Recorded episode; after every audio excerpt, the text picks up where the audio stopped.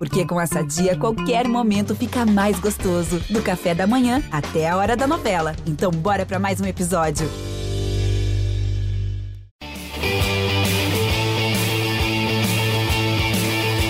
Alô, você ligado aqui no GE Chap. Estamos começando mais um episódio desse nosso podcast com a primeira vitória da Chapecoense no Campeonato Brasileiro de 2021, ou seja, algo que ainda não havia acontecido e que a gente vai debater pela primeira vez, né, desde que foi criado o GE Chape, uma vitória da Chapecoense. Eu sou Eduardo Florão, hoje eu estou acompanhado do Guto Marchiori, que é setorista da Chape no GE. Globo. Tudo bem, Guto?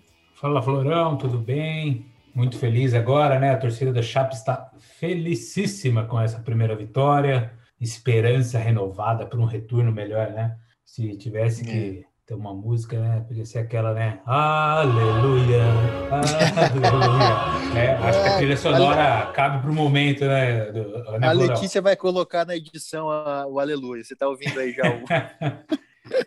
a Letícia Muito é bem. nessa aí. Exatamente. Muito bem. É uma vitória que veio na primeira rodada desse retorno do Campeonato Brasileiro, ou seja, na vigésima rodada da competição, né? Porque embora tenha essa divisão retorno, turno e retorno, né? Em termos válidos, são 38 rodadas, então foi na vigésima. É, e uma vitória tardia da Chapecoense, né, Guto? Uma vitória que se esperava acontecesse muito antes e que a Chapecoense teve oportunidade de, de ter vencido ainda no primeiro turno, mas acabou quebrando vários recordes aí, né? Tanto de demora para vencer a primeira partida, como de menor pontuação em um turno. É uma vitória tardia, mas que vem uma boa hora também, né, Guto? Excelente momento, né? A Chape está 100% de aproveitamento agora no retorno, um novo ânimo. Liderando o retorno. É, quase ali, né? A brincadeira à parte, sem dúvida alguma, que essa vitória aí vai trazer um novo, novo ritmo para o elenco, né? Ainda que, embora nem, nem dá para ainda projetar alguma coisa de escapar de rebaixamento, não é nem isso, né? Mas em termos de, de ânimo para o elenco continuar trabalhando, o Pintado continuar desenvolvendo é, o que espera, né, o que projeta para a Chapecoense. Essa situação aí de ter vencido do jeito que foi, né, 49 segundo tempo, um gol do Anselmo Ramon, é, é, é, diz muito, né, porque foi o Anselmo Ramon aos 50, ela vai cacetada aí na, na, Série B, que fez o gol do título e colocou a Chape na elite. Então, né, é uma coisa, uma, é uma simbologia muito forte isso, né, pode trazer, para quem gosta desse tipo de, de análise, né, de, de, comparação, né? Óbvio, tem quem não acredite, tem quem acredite. Então é uma coisa que pode fazer a Chapecoense aí ter um, um, um novo ânimo para, como diz o Pintado, como ele bate sempre na tecla ali, para o elenco seguir respeitando a torcida, para a torcida ter um, um, um, certo orgulho ali, né, do, do elenco que pode acreditar em dias melhores que certamente a Chapecoense vai conseguir ter nesse retorno. O Guto, e depois do jogo, o Pintado falou muito sobre desfrutar a vitória, né? Tomar um bom vinho, respirar. Ou seja, você vê o quanto que essa vitória estava engasgada aqui na. Essa falta de vitória estava engasgado no, no, no, na garganta também, não só do torcedor, mas também do pessoal que estava lá dentro, os jogadores comemorando após o jogo, se abraçando como se fosse uma, uma decisão de campeonato, também representa muito isso. E eu não vi em nenhum momento, é, dos jogos que eu fiz cobertura em loco, os jogadores da Chapecoense saindo, saindo dando risada ou de maneira descontraída. Todas as vezes saíram de campo muito abatidos com as derrotas, é, empates, enfim, né, com a falta de vitória. E agora eles comemoraram muito, assim, dá para ver que tava, que é um sentimento, quem sabe até mais de alívio agora do que de esperança. Não sei se você percebe dessa maneira também. Ah, é óbvio, né? E, e, se a gente considerar que foram dois tabus é, eliminados no mesmo jogo, né? Porque a Chapecoense ela vinha aí sem vencer no, no Campeonato Brasileiro, é, procurava a tua primeira vitória, a primeira vitória ali, e também não, não vencia fora de casa é, um período ainda maior, tinha sido em maio, contra o Marcílio Luz no Catarinense. Então, assim, foram Mar quatro Marcílio. Dias. É Marcílio Dias, Marcílio Luz, me confundi Marcílio aí. Luz estádio, é, fundiu, né? É, exatamente. clubes. É, o Marcílio, Marcílio Dias que joga no estádio Ercílio Luz. Eu só fiz essa Luz, é. confusão aí, mas. Tá exatamente. Bom. Quem sabe aí surge um novo clube. Vamos lá, né? Já, já vou registrar esse nome, essa patente aí minha.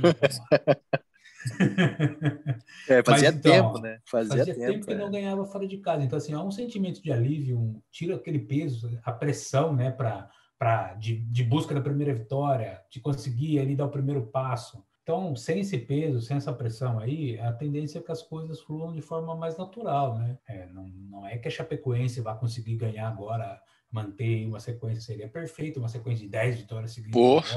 Com certeza. De três já seria show, né? né? Mas, porém, é, é, um passinho de cada vez. E o primeiro passo foi conquistado, que é essa primeira vitória, que tira um peso gigantesco das costas de todos ali, é, inclusive ali dos jogadores remanescentes né, do, da, do título da Série B, que, que foram protagonistas ali, que estavam devendo. E Guto, vou, vou puxar um assunto aqui. A Chapecoense não só venceu, como jogou muito bem. Eu arrisco dizer que é a melhor ou a segunda melhor partida da Chapecoense nesse Campeonato Brasileiro, porque tem aquele jogo contra o Atlético Mineiro fora de casa que a Chapecoense também merecia ter vencido, acabou ficando no quase. Mas esse jogo em questão, é... a Chapecoense nenhuma é, é muito difícil você ver no futebol um clube dominar o outro 90 minutos do jogo. Não foi, não aconteceu isso obviamente nesse jogo da Chapecoense. Mas a Chapecoense conseguiu dominar boa parte do jogo, tanto que quando sofreu o gol, quando o pênalti foi marcado, e, muito lamentado, porque a, a Chapecoense estava melhor no jogo, e o pênalti foi uma bola que pegou na mão do Busanello, ele estava girando o corpo, a bola bateu na mão dele,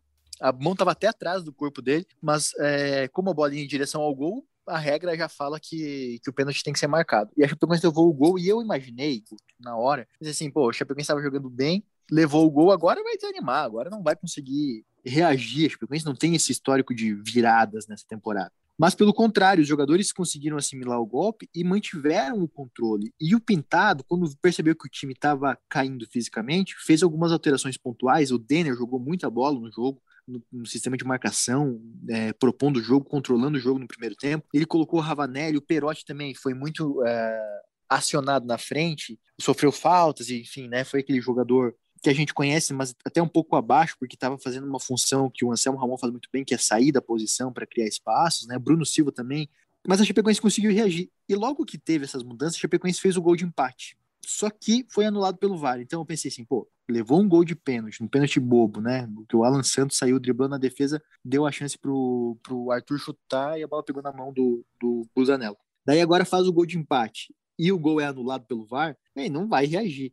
Só que naquele momento também, até é, tuitei isso lá no, no, no tempo real, que dava para perceber que tinha tempo e campo para a Chapecoense buscar uma reação e buscar o resultado, mas eu não esperava uma, uma virada, esperava um empate, e aconteceu com o gol do Mike, depois uma bola parada, o Ravanelli cruzou o Mike, o Mike cabeceou, fez o gol, depois no último minuto, o Anselmo Ramon fez o gol da virada, e assim, um resultado muito justo para a Chapecoense, pelo tanto que apresentou, finalizou muito mais que o, que o Bragantino, é, conseguiu tem uma solidez defensiva muito boa e fez uma boa partida. Então, acho que isso também, é, além do resultado, além da vitória, a boa partida da Chapecoense ajuda os jogadores voltarem a acreditar que eles podem fazer bons jogos e conseguir vitórias nesse brasileiro. Né? É, um detalhe aí, Florão, que você pontuou é na questão do gol sofrido. Né? A Chapecoense ela consegue, é, de um tempo para cá, ter essa perseverança né, de, de manter o ritmo, manter o estilo de jogo é, contra o Fluminense, o time sofreu dois gols ali e com 15 minutos, 17 minutos de jogo, é. poderia ter desmoronado tudo, né? Se a gente fosse é, considerar ah, 10 jogos atrás, é, aqueles dois gols sofridos contra o Fluminense poderiam carretar uma goleada é, é. contrária, né? Mas não foi isso que a gente viu. A Chape é, se impôs, reagiu, óbvio que o Fluminense também uma vantagem isso, boa e, retraiu, e, essa, né? e essa era uma dúvida que a gente tinha, né? Assim, pô, será que foi a Chapecoense que melhorou ou o Fluminense que retraiu? Né? Exato. Então, assim, é, e contra o Bragantino isso ficou muito claro que a Chapecoense sofre o gol, mas estava jogando bem. E ali os jogadores, é, eles, eles tinham ali dentro de campo essa convicção de que dá para competir, né? Que é o que o Pintado sempre bate na tecla. Dá para competir, dá para fazer frente contra os adversários que são é, mais bem preparados, mais bem qualificados, que têm é, jogadores de, de um nível é, mais elevado, né? Mas dá para muito frente. maior, né? É, dá para acreditar que é possível buscar o resultado. E foi isso que a Chapecoense jogou. Óbvio, óbvio que a Chapecoense é, tinha isso porque estava fazendo um bom jogo, né?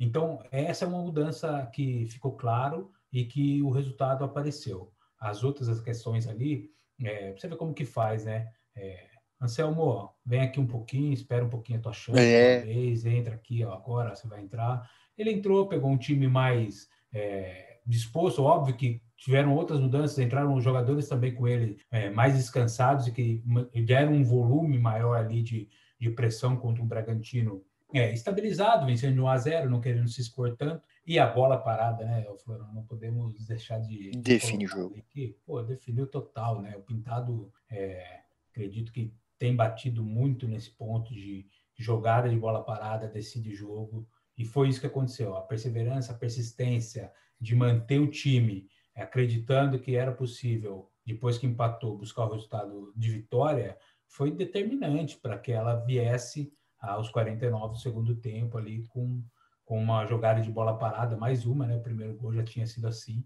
que é um, um, um alívio e ao mesmo tempo também uma situação que deixa uma perseverança e uma esperança que, que é possível competir mais, fazer muito mais que fez no, no, primeiro turno, que também não é tão mais complicado, né? Foram sete pontos apenas, já tem três agora no retorno. É, exatamente. Se você pegar o histórico da Chapecoense nas participações em Série A, aquela quando a Chapecoense subiu lá em 2014, né?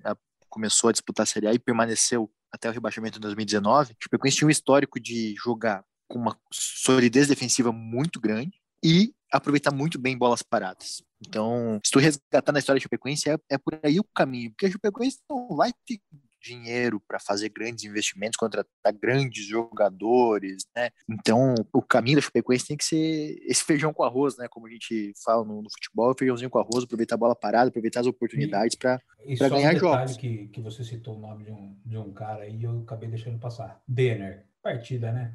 Jogou, Partidaça do Denner. Jogou muito bem, cara. Fez um encaixe de marcação ali no meio de campo, tirando espaço dos jogadores do, do Bragantino. Conseguiu é, é, entregar né, o que o Pintado fala, né? A gente até a gente observa até que o Pintado, durante o jogo, a gente observou, conseguiu ouvir, por conta de não ter torcida, né? É, muitas vezes que o Denner conseguia tirar o espaço ali do Bragantino, cortar uhum. linha de passe, e o Pintado vibrava à beira do campo. Isso, Denner, Exato. isso, Denner, vamos, Denner. Não deixava o cara, sabe, é, é, cair ali, né? E a gente, e eu fiz um levantamento aqui, Florão, inclusive, vou até ver se transformo isso em matéria da Chape.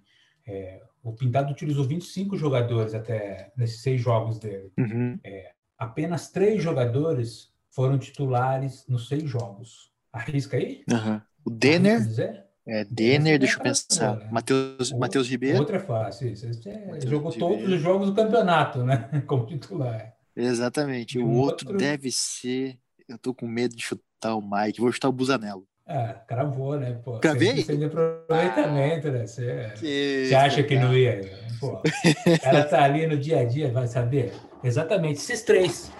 Esses três foram titulares dos seis jogos. E ainda a gente tem aqui, ó, na lista, Moisés Ribeiro, que jogou seis, só que só um como titular. O Mike também jogou seis, sendo cinco titulares. Aí, ó, fiquei com medo de chutar o Mike, ó. O Giovanni jogou seis, sendo dois titulares. E o Anselmo Ramon jogou seis, sendo cinco como titulares. Então, para você ver, né, que eu penso assim que é uma base que o Pintado já tem formando, né? Já vem formando ali. Começou, obviamente, ali atrás, ele ele não tinha o Jordan. O Jordan fez cinco fez titulares dos cinco jogos que ele teve, porque ele não teve naquele primeiro contra o Grêmio.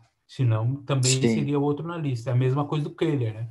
E o próprio Alan Santos, que estava machucado contra o Grêmio ali, que, Exatamente. que não fez, né?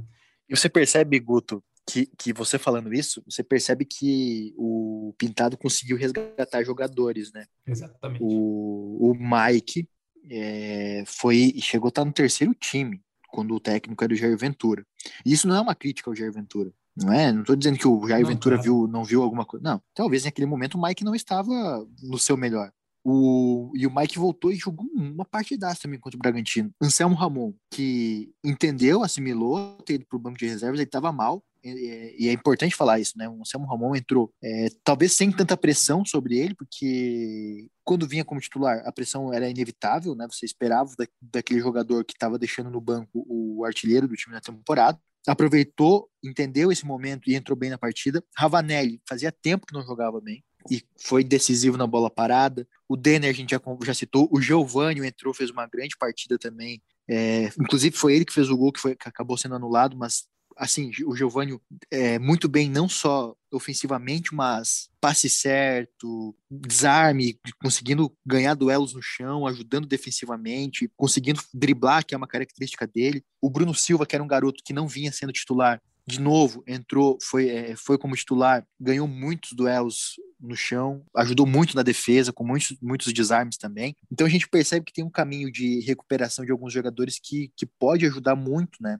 A, a, partir de agora. Ser próprio Alan Santos, recuperado de lesão, foi no jogo contra o Bragantino ele acabou errando, né? No lance que gerou o gol, depois o gerou o pênalti. Mas esses outros jogadores que eu citei, todos com processo de recuperação, né, Guto? É, a gente consegue já observar. É, há um tempo atrás, se você perguntasse para o torcedor da Chape qual era o time é, base, talvez ele não saberia escalar sete jogadores desse time. É. Hoje, se você perguntar para o torcedor da Chape, depois que o Pintado chegou, qual que é o time base da Chape, é, certamente ele vai saber escalar e até pelo menos uns 9, 10 já, vai ter alguma dúvida em um e outro, mas a maioria ele vai conseguir colocar no time, ele vai ter uma base, uma ideia. Isso traz identificação, isso traz um, um, um comprometimento maior, né? uma proximidade com a torcida, porque a torcida sabendo é, quais são os jogadores ali que ela pode confiar, pô, isso aí é, é um ânimo, né? Ela vê que o time está encaixado, que o time demonstra esse, esse, esse, sentimento de encaixe, né? Que o time pode render a partir desse momento, de uma construção. Então, o primeiro passo é encontrar um time base, e o Pintado já encontrou. O segundo passo é trabalhar jogadas ali. O Pintado tem feito isso, tanto que ficou provado aí no, nos dois gols de bola parada, né? E agora é sequência. Esse é o terceiro passo que o Pintado vai tentar é, implementar, começar a vencer em casa, vencer na arena, porque o os pontos é, como visitante ele já conseguiu, conseguiu pontos contra o Esporte, contra o Atlético Goianiense e agora contra o Bragantino. Então, próxima meta é sequência é, a partir das vitórias na Arena. Exatamente, o Anselmo Ramon tá fora do jogo contra o Palmeiras, né? Recebeu o terceiro cartão amarelo, mas, enfim, né? Da Chapecoense bem encaminhada e até para os jogadores é importante saber quem que é o time titular, né? Para não é importante é, ter na cabeça e saber se você é reserva que você tem que buscar o seu espaço, se você é titular você tem que manter, enfim. Acho que esse é um bom princípio que o Pintado conseguiu implementar. E eu vou chamar a atenção, Guto, a Chapecoense voltou até a defesa mais vazada do Campeonato Brasileiro ao lado do Bahia. Que a Chapecoense levou um gol, chegou aos 32 gols sofridos, né? 32 gols sofridos, e o Bahia empatou 0 a 0, manteve os 32 gols sofridos, então a Chapecoense tem a pior defesa. E agora pode até soar meio maluco que eu vou falar. Me impressiona a melhora no sistema defensivo da Chapecoense. Contra o Bragantino, muito bem postada, muito bem armada para aquilo que o Bragantino costuma fazer. E a Chapecoense conseguiu controlar praticamente todo. É impossível você não dar uma brecha para o adversário, né? Mas assim, foram poucas as chances do Bragantino com bola rolando. Se não fosse aquele pênalti, eu acredito que o Bragantino não ia conseguir fazer gol. Teve uma chance com o Coelho no, no, no, primeiro tempo, se eu não me engano, que a Chapecoense vacilou num cruzamento é, e o Gabriel Novaes conseguiu tocar a bola para o Coelho, ele chutou para fora. É, e teve o pênalti ali do Arthur, né, com chutes mais de, mais de longe. Se, se o chute não tivesse pego na mão do Busanel, seria um chute que não levou perigo ao Kehler. Então me impressionou o sistema defensivo e com a ajuda de todos os jogadores, né? Que a gente citou o Denner aqui, você já falou muito bem da, da, postura dele defensivamente, eu já falei do Bruno Silva, mas impressionante como melhorou esse sistema defensivo da Chape. É, o encaixe, né? A gente observa que há esse encaixe através do entrosamento é adquirido nos treinos e na sequência de jogos que, eles, que esses jogadores têm, têm tido, né? É, repito, se a gente for pegar o time base, a maioria dos jogadores que jogam ali atrás estiveram em campo todos os jogos. Kehler, Matheus, Jordan, Busanello, Anderson e Alan Santos, além do Denner. A única dúvida, talvez, ali que fique um pouco. É, é, o, é o companheiro do, do é Jordan. É o companheiro do Jordan, exatamente. Eu acredito que se o Joilson não tivesse sofrido um, uma lesão, aí o Joilson jogaria no lugar do Cadu. Sim. Estaria é, consolidada essa dupla, Jordan e Joilson.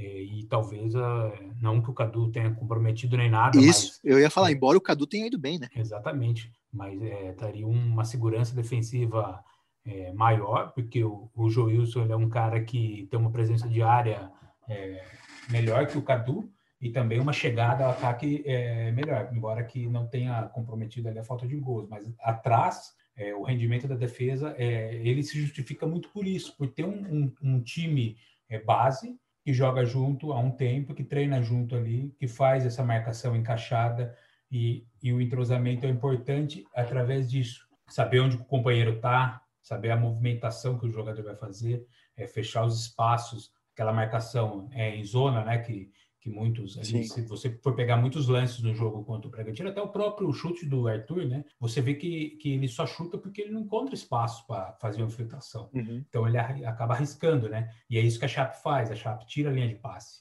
E muito disso é em cima do treinamento do que o Pintado tem feito com esses jogadores que ele utiliza através do time base. Guto, para a gente ir se encaminhando com esse mais esse episódio do GE Chape, o que esperar agora da Chapecoense que venceu a primeira logo no momento de página virada, que é a primeira rodada do retorno, né? Então são mais 18 jogos pela frente. O que, que você visualiza a partir de agora para a Chape? Olha, eu espero mais vitórias, sinceramente falando, espero mais vitórias. Não sei se agora, já contra o Palmeiras ou nos próximos jogos aí, mas é, a Chapecoense ela demonstrou que tem condições de competir. É, que é um time que vai competir, que vai fazer frente ali contra os outros. Se ela vai conseguir ou não o objetivo final, nem sei se agora é mais o objetivo, é evitar o rebaixamento. É, está muito longe disso, né? A gente nem pode chegar aqui e ficar colocando isso. Eu, pelo menos, não, não considero que a Chape vá conseguir é, a permanência. Óbvio que tudo pode acontecer, mas minha análise é essa. acho que está muito longe. O que eu espero é que a Chape consiga é, seguir competindo, seguir fazendo frente, mostrando que, que o time tem qualidade, que o time pode é, conseguir outros resultados positivos, que o time é bem treinado, que o time é, é um time motivado, que não é um, um, um elenco de perdedores como é, boa parte considera. A torcida já eu vi muitos torcedores colocando nas redes sociais ali que fazendo uma caça bruxa, sabe? As caixas bruxas que ah, esse jogador não serve, aquele não serve, e até e até se a gente for considerar até janeiro todos serviam, né? Por conta da Série B. Então não é bem, bem por esse caminho. É provar que eles têm condições, eles estão provando, eles estão se esforçando, aí até porque ser lanterna e sem nenhuma vitória, isso aí dava um peso gigantesco. É, o peso ainda existe, mas é menor, mas porém se a gente considerar que eles tinham um peso enorme nas costas e continuavam no dia a dia trabalhando, se dedicando, aí já mostra que o grupo não é um grupo de perdedor. Caráter tem, né? Pelo menos o caráter não, não em nenhum momento tem que ser questionado. E olha só, o panorama. A Chapecoense é a lanterna do Campeonato Brasileiro com 10 pontos e está a 12 pontos do primeiro time fora da zona de rebaixamento, ou seja, está 12 pontos de respirar, né? É, de alguma maneira nesse Campeonato Brasileiro, porque o Bahia, né, 15 colocado, tem 20 jogos, tem 22 pontos, daí ainda tem o São Paulo que tem um jogo a menos, tá com 22 pontos na 16 colocação. Mas se você pegar um pouco para cima, o 12 colocado, que é o Inter, tem 23 pontos. Então tem Inter, Santos e Juventude com 23, né? São 13 pontos de diferença para esse meio da tabela. É bastante coisa para você buscar num, em um turno apenas, em 18 jogos. É óbvio que você precisa vencer quatro e torcer para os cinco clubes que estão acima de você aqui não vencer nenhuma, né? Então é um desafio grande que a Chapecoense tem pela frente ainda, mas é um desafio que se torna um pouco mais palpável, né? Vai que, vai que, já aconteceu isso em outros campeonatos brasileiros, vai que a Chapecoense ganha do Palmeiras, né, que é o franco favorito no jogo contra a Chapecoense, vice -coloca, segundo colocado, vai que a Chapecoense consegue engatar uma sequência e vence o Ceará fora de casa, Daí é, esse é um pouco mais, acho mais difícil do que contra o Palmeiras, que fora de casa Mas tem um detalhe. Foi bem contra o Ceará, né? Contra o Palmeiras. É, desculpa te interromper. Não, é, não, pode. O Palmeiras ele não vem bem, né? Não vem numa sequência boa. Isso pode ser bom para a Chapecoense, que agora Sim. ganhou a primeira, tá mais animada. E o Palmeiras tem um compromisso importantíssimo na semana que vem. Sim, é exatamente. É então, dia 20, é, dia 21, pega o Atlético Mineiro no primeiro jogo ali das semifinais da Libertadores. É, acredito que o, o técnico Abel Ferreira do Palmeiras possa fazer algumas alterações, segurar um pouco o time para pensar na Libertadores, que é a principal competição que o Palmeiras tem. E para a Chapecoense isso aí pode ser muito importante, pode ser, imagina, a Chapecoense ganhar a segunda seguida, pô. Aí, exatamente, anima para um jogo contra o Ceará, o Ceará totalmente. tem, é, o Ceará tem 24 pontos, e daí já, você já começa a respirar de uma maneira mais é, tranquila, né? Então, tem, tem campo, tem, tem trecho ainda para a Chapecoense percorrer. Obviamente que internamente o discurso é de jogo a jogo, que realmente não adianta fazer matemática agora. A Chapecoense precisa tentar vencer os jogos, que é o, o melhor caminho para tentar superar essa crise. Guto, considerações finais. Ah, foi bonito ver a Chapecoense contra o Bragantino. Eu fazia tempo, como eu já disse, que a gente não tinha essa, esse sentimento né, de, de ver um elenco comemorando em campo, né, uma Chapecoense vibrante, como tem que ser. É, o elenco demonstrando uma, uma união que você não, não via há muito tempo ali também, né? Óbvio que, que o grupo joga junto de forma coletiva para vencer, mas quando o resultado não vem, fica algumas dúvidas, né? algumas dúvidas surgem ali, né? De como que está o clima, como está a situação, e ali foi diferente, a gente conseguiu ver que existe a vibração, que existe a união, que os jogadores estão é, todos juntos numa mesma missão, e que essa missão não significa ser é, evitar o rebaixamento, mas sim competir, respeitar a torcida, respeitar o clube, e ter orgulho, né, de vestir a camisa da Chapecoense, uma camisa que pô, é, é, muito tradicional, é muito importante, tem história de sobra. Isso tudo não muda em nada o que a gente falou no episódio anterior, né, do GE Chap, que o, o resto do ano aí tem que ser de planejamento para 2022, né? Não muda nada, jamais, tem que seguir jamais. Com essa, com essa ideia. É, falando em episódio passado do GE Chap, você pode acessar todos os episódios lá no ge.globo barra tem todos, tem todos os episódios lá é, do nosso podcast e também você pode enfim, conferir é toda a gama de podcasts do GE. Globo, outros clubes, outros esportes, está tudo lá na nossa página de podcasts. Guto, obrigado pela, pela sua participação pelos seus apontamentos aqui sobre a Chapecoense. A gente vai ficando por aqui e a gente volta na próxima semana com mais um episódio do GE Chape. Valeu! Vai partir Calderúcio, jogou para dentro da área, sobrou, meu